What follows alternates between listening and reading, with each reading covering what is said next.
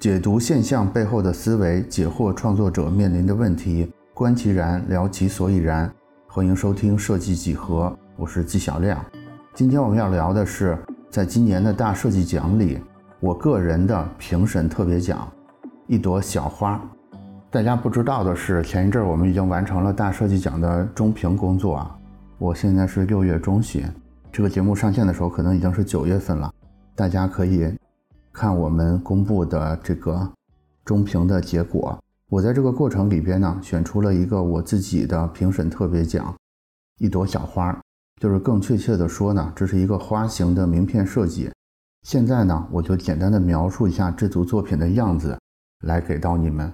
这组作品呢，是今年大设计奖的印刷品设计的里边唯一的一组入围的名片设计作品。这个作品其实很简单啊，它就是一个花形的名片。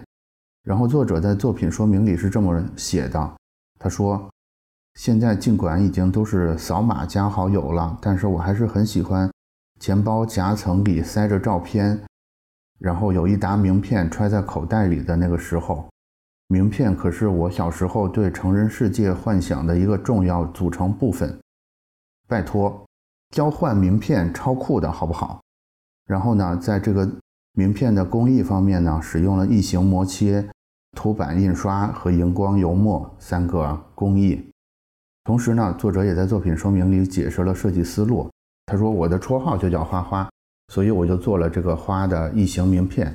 我选了代表春天的三个专色：粉色、绿色和黄色。”那介绍到这儿呢，大家一定有一个疑问：说就这个作品，难道就可以拿到？你们的评审特别奖吗？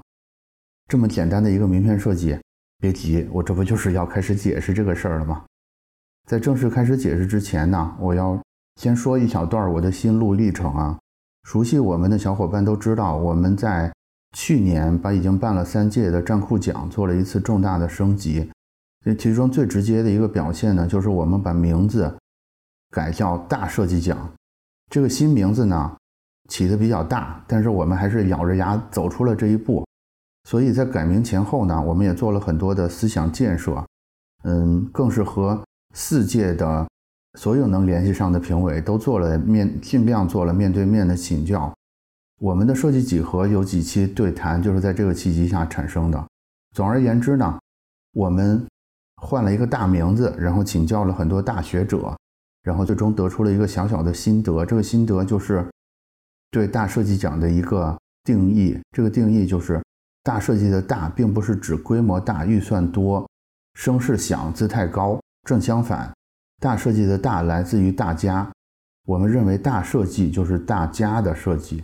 那基于这个设定呢，我作为主办方的代表，就憋着一股劲儿，我特别想在这第一届改名后的大设计奖里找到一个有足够代表性的作品，来进一步。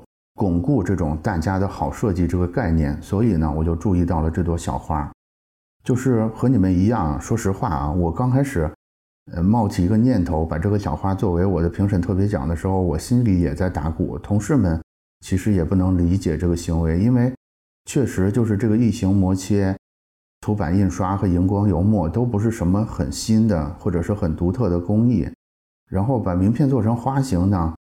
其实也谈不上是一个多么出彩的创意，尤其是在中评那个时刻，他跟其他的这种精美绝伦的作品放在一起的时候，简直可以用粗糙来形容这个作品。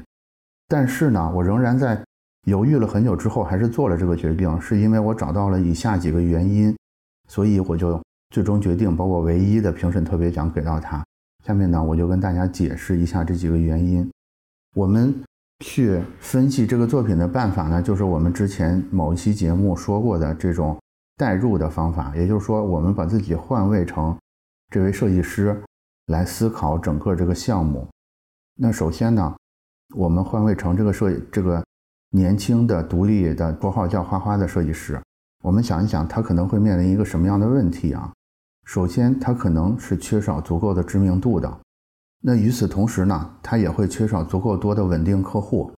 他还有一个很大的问题，就是还年轻的他可能也缺少除了视觉设计之外的其他能力，这是他面临的一些问题跟劣势。那他拥有什么样的优势呢？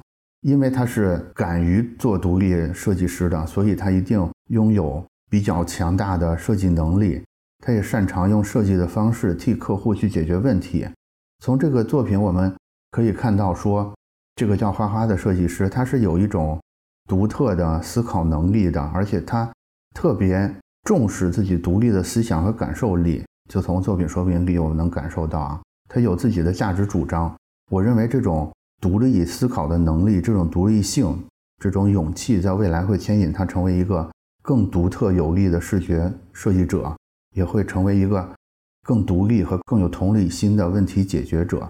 OK，我们大概看完了他可能面临的问题和他可能拥有的能力，然后我们来看看作为解决方案的这张名片，就是第一点就是。他做的是一个平面设计，平面设计的一个重要功能呢，就是视觉传达，传达的内容就是信息。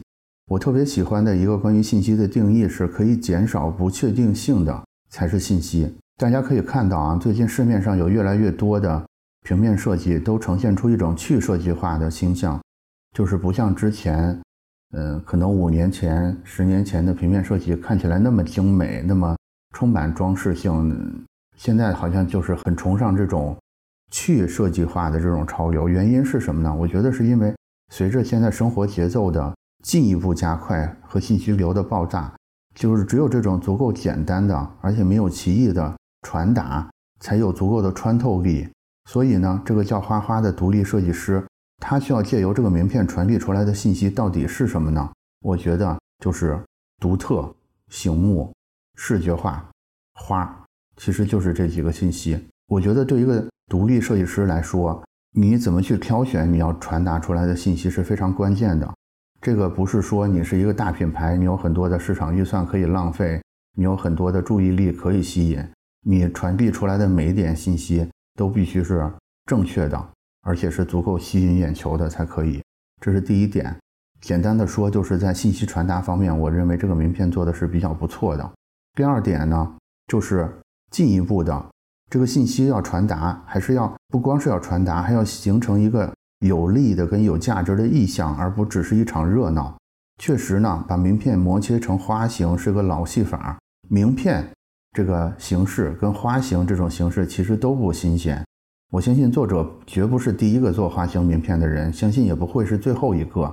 但是在什么时候用，在什么载体上用是有讲究的。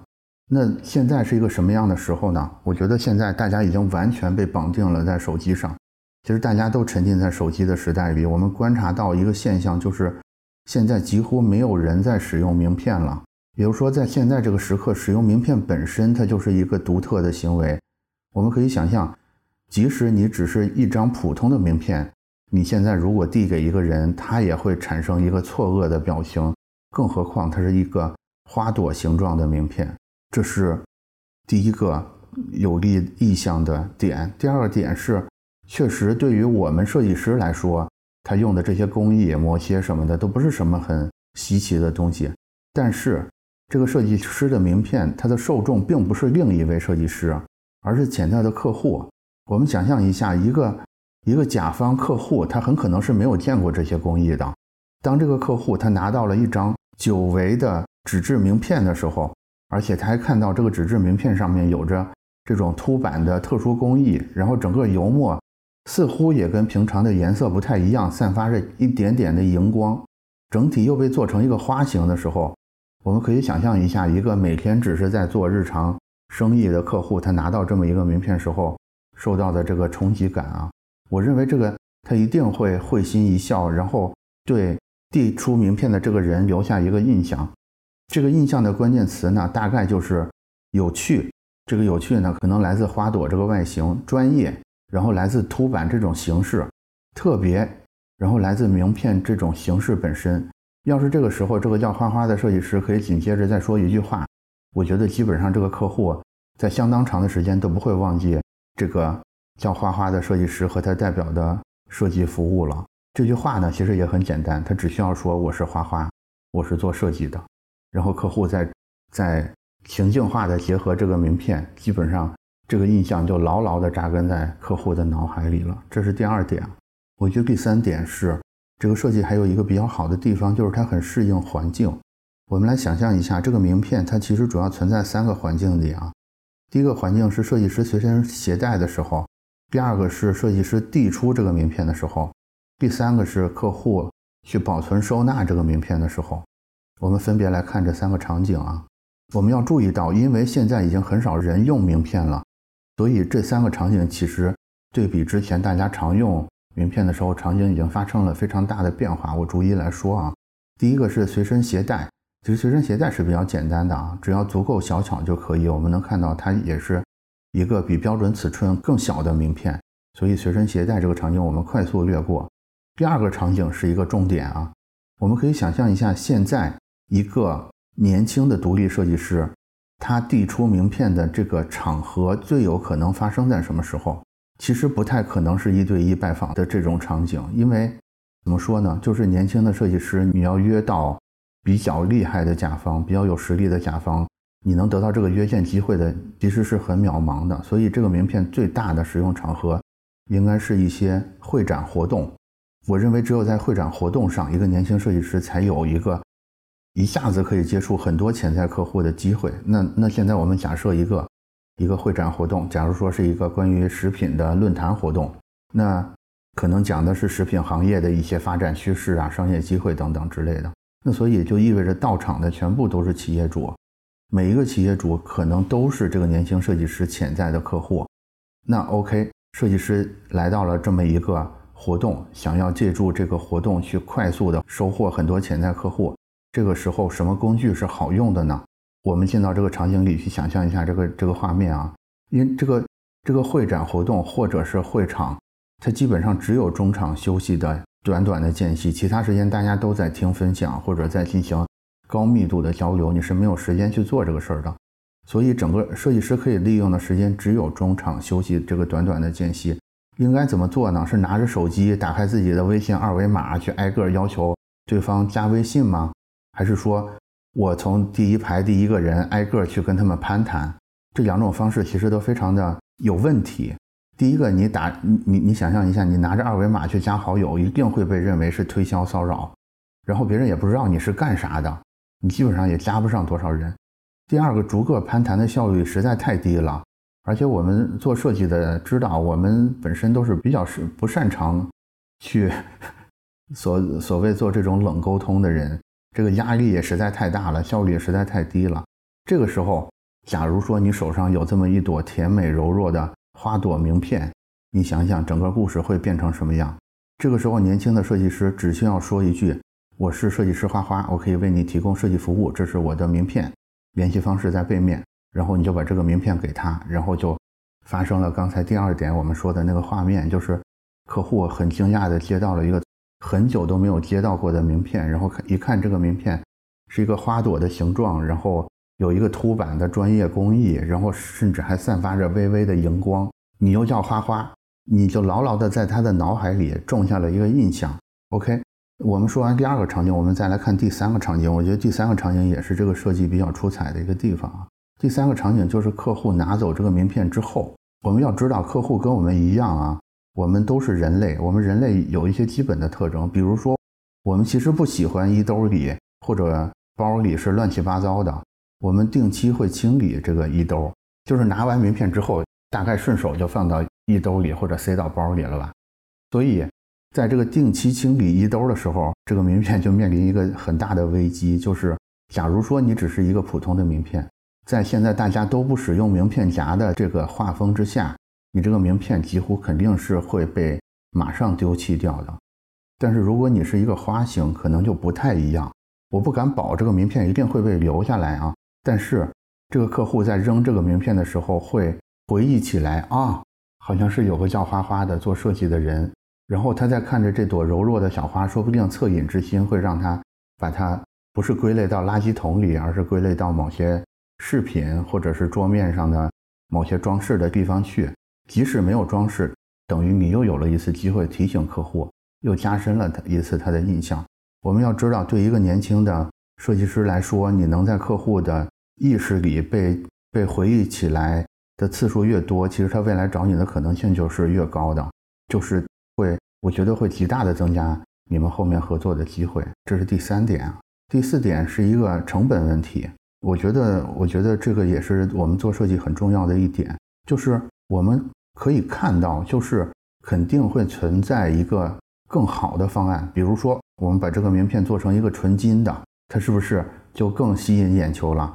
比如说，我们让花花在春晚前面买二十秒广告，说我是设计师花花，我做设计最棒啊，这些都是更好的方案，但都不是更合适的方案。而且，我觉得我刚才说的那两个。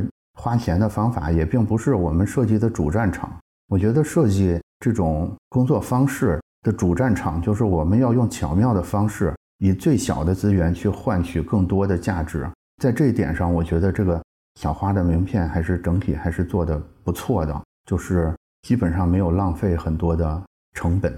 我相信这个小花的名片啊，肯定还有很多可以继续改进的空间，但是我觉得它的方向是很好的。它也很符合我们对设计这种工作方式或者对设计巧妙之处的很多理解。